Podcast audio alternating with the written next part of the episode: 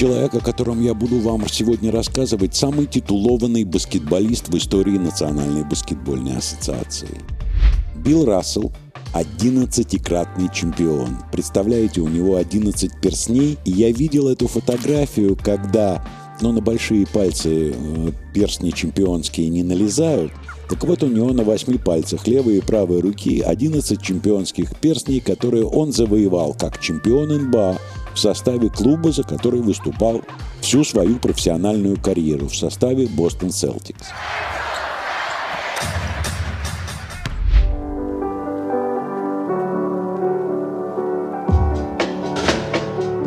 Билл Рассел родился 12 февраля 1934 года, а ушел из жизни 31 июля 2022 на 89 году жизни – Родился он в небольшом городке Монро в штате Луизиана. Я там был в 91 году, вот ему там памятник не поставили. А в Бостоне, кроме памятника Ауэрбаху, есть еще и бюст Билла Рассела. Его память чтит Национальная баскетбольная ассоциация вся. Когда его не стало, все игроки всех 30 клубов на свои игровые майки нашили номер 6 это тот номер, под которым Билл Рассел играл всю свою карьеру. Интересно, что вот сейчас, 12 февраля, в годовщину, в день рождения Рассела, НБА приняла решение, что номер 6 теперь будет изъят из обращения во всех командах Национальной баскетбольной ассоциации в память об этом великом человеке.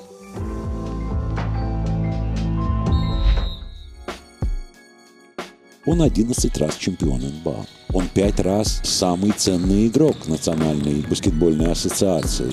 12 раз за 13 своих сезонов в лиге он выбирался в число команд всех звезд Востока.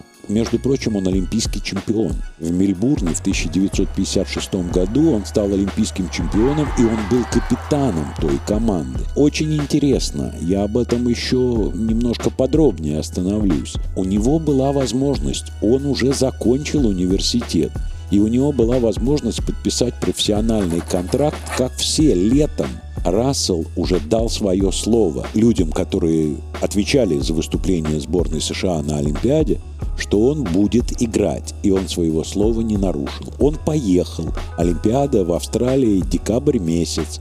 И только когда он вернулся из Мельбурна с золотой медалью олимпийского чемпиона, вот только тогда он подписал свой первый профессиональный контракт с Бостон Селтикс.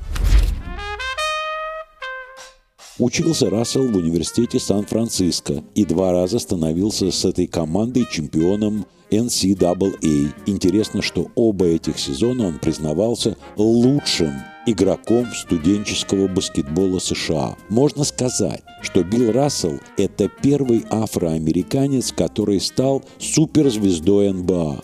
Он не первый афроамериканец в составах, там было четыре человека с таким цветом кожи, как у него, кто ранее стали профессиональными баскетболистами.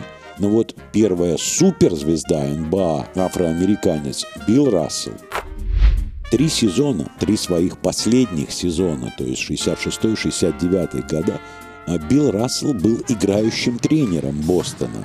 И, между прочим, тоже это первый афроамериканец, старший тренер в истории Национальной баскетбольной ассоциации. В качестве признания его заслуг я бы отметил еще один факт. С 2009 года приз MVP, самого ценного игрока лиги, стал носить его имя.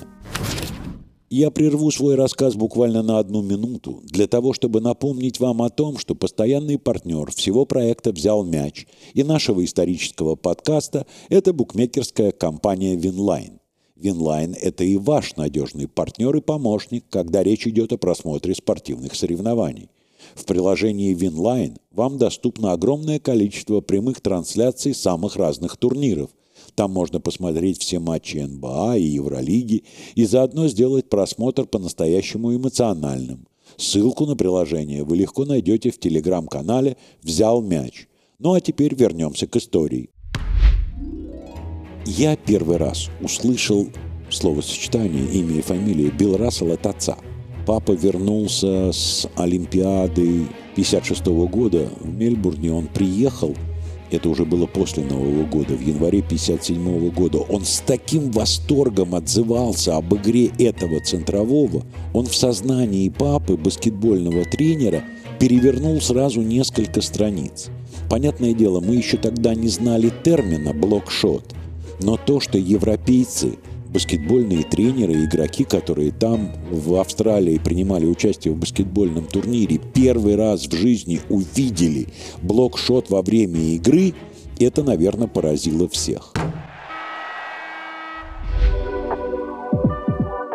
Нужно отметить, что Билл Рассел в неблагополучной семье рос, и спорт это была такая отдушина. Э, он ведь занимался очень многими видами спорта. И еще тренер школьной команды в этом самом Монро обратил внимание, что этот э, ну, достаточно высокий паренек отлично бегает и очень высоко прыгает. То есть параллельно с баскетболом Билл Рассел занимался легкой атлетикой. Дало плоды. В свое время Билл Рассел стал рекордсменом э, штата Калифорния среди студентов по прыжкам в высоту. Его рост 206 сантиметров, он преодолел планку на высоте 209 сантиметров. И, честно говоря, его прыгучесть как с места, так и с хода с одной ноги она, конечно, сослужила грандиозную службу, потому что Билл Рассел в Бостоне оказался столпом обороны. То есть команда могла, полевые игроки могли позволить себе играть агрессивно против снайперов соперника, понимая, что из-под кольца Рассел никому ничего забить не позволит. Понятное дело, что я не видел его живьем, но я видел хронику. И вот э, игра плей-офф между Бостон Селтикс и Цинциннати Роялс. Это было очень интересно, потому что за Цинциннати играли такие звезды, как Оскар Робертсон, Джерри Лукас. И я видел, что Рассел делает в защите. Один момент меня поразил, он до сих пор у меня перед глазами. Проходит Оскар Робертсон вдоль лицевой линии под кольцо Бостона – не доходя приблизительно метра полтора-два, выпрыгивает и выносит лейап. И мячик уходит с его руки, опекает его, как вы понимаете, Хавличек, отнюдь не Рассел. И вдруг за спиной Хавличика, как ракета, взлетает Рассел где-то на уровне 60 сантиметров над кольцом. Этот мяч достает, но он его не отбивает в аут.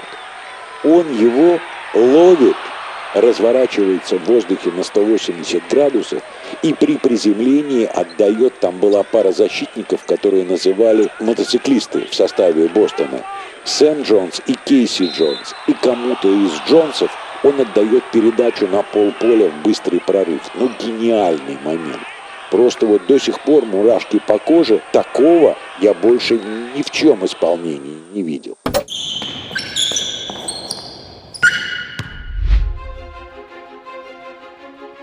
Есть еще то, что нужно обязательно рассказать, говоря о Билли Расселе. Он, познав всякие сложности и трудности, связанные с расой, с цветом кожи, тем более Луизиана – это южный штат, он был борцом за, ну как правильно сказать, за расовое равноправие и говорил об этом публично. В один из сезонов, в сезоне 58-59 года, Бостон Селтикс приехал на игру в Сент-Луис – и Рассела, как единственного афроамериканца в составе Бостона, не поселили в ту гостиницу, которая была заказана «Мы не селим негров», — сказал администратор. Рассел развернулся, взял свою сумку спортивную и сказал, ну тогда я не выйду на поле. А на него уже были проданы все билеты в этом дворце. Интересно, что команда его поддержала. Остальные 11 игроков сказали, мы в этой гостинице жить не будем. Что потом было с этим администратором, я не знаю. Но я знаю, что вся команда переселилась в гораздо менее комфортную гостиницу, в которую селили негров. И матч в Сент-Луисе выиграли с большой разницей в счете. Продолжая эту тему, я хочу сказать, что Билл Рассел был поклонником Мартина Лютера Кинга. Я видел фотографию, где два великих спортсмена, Билл Рассел и Мохаммед Али, Кассиус Клей, знаменитый боксер, вместе с Мартином Лютером Кингом на трибуне в городе Атланта, штат Джорджия, выступают перед огромной толпой, призывая бороться за расовое равноправие. Его строгость в этом отношении, она очень многим его будущим, ну как сказать, потомкам, игрокам э, Национальной баскетбольной ассоциации, Национальной футбольной лиги, в бейсболе, профессиональным спортсменам, афроамериканцам, она до сих пор импонирует, и они о, о нем уже вот, вот сейчас, когда прошло много лет, он не играет и не тренирует, они о нем отзываются с восхищением. Он для них по-прежнему пример. И еще один момент, который я хочу рассказать вот в конце своей истории. В 1956 году в Мельбурне в составе сборной СССР дебютировал очень молодой центровой Виктор Зубков, о котором я буду рассказывать обязательно в этих программах баскетбольной истории. Он не был основным центровым сборной СССР, но очень неплохо сыграл именно против сборной США – и Рассел, когда узнал, а Расселу всего 22 года, и когда он узнал, что этот игрок, Виктор Зубков, а младше его на два года, он в знак уважения и, как сказать, сочувствия, он подарил ему свои кеды, конверс. Кто не помнит, я-то помню, в чем играли, в какой спортивной обуви тогда играли баскетболисты СССР. Это характеризует его еще и как очень доброго и внимательного человека.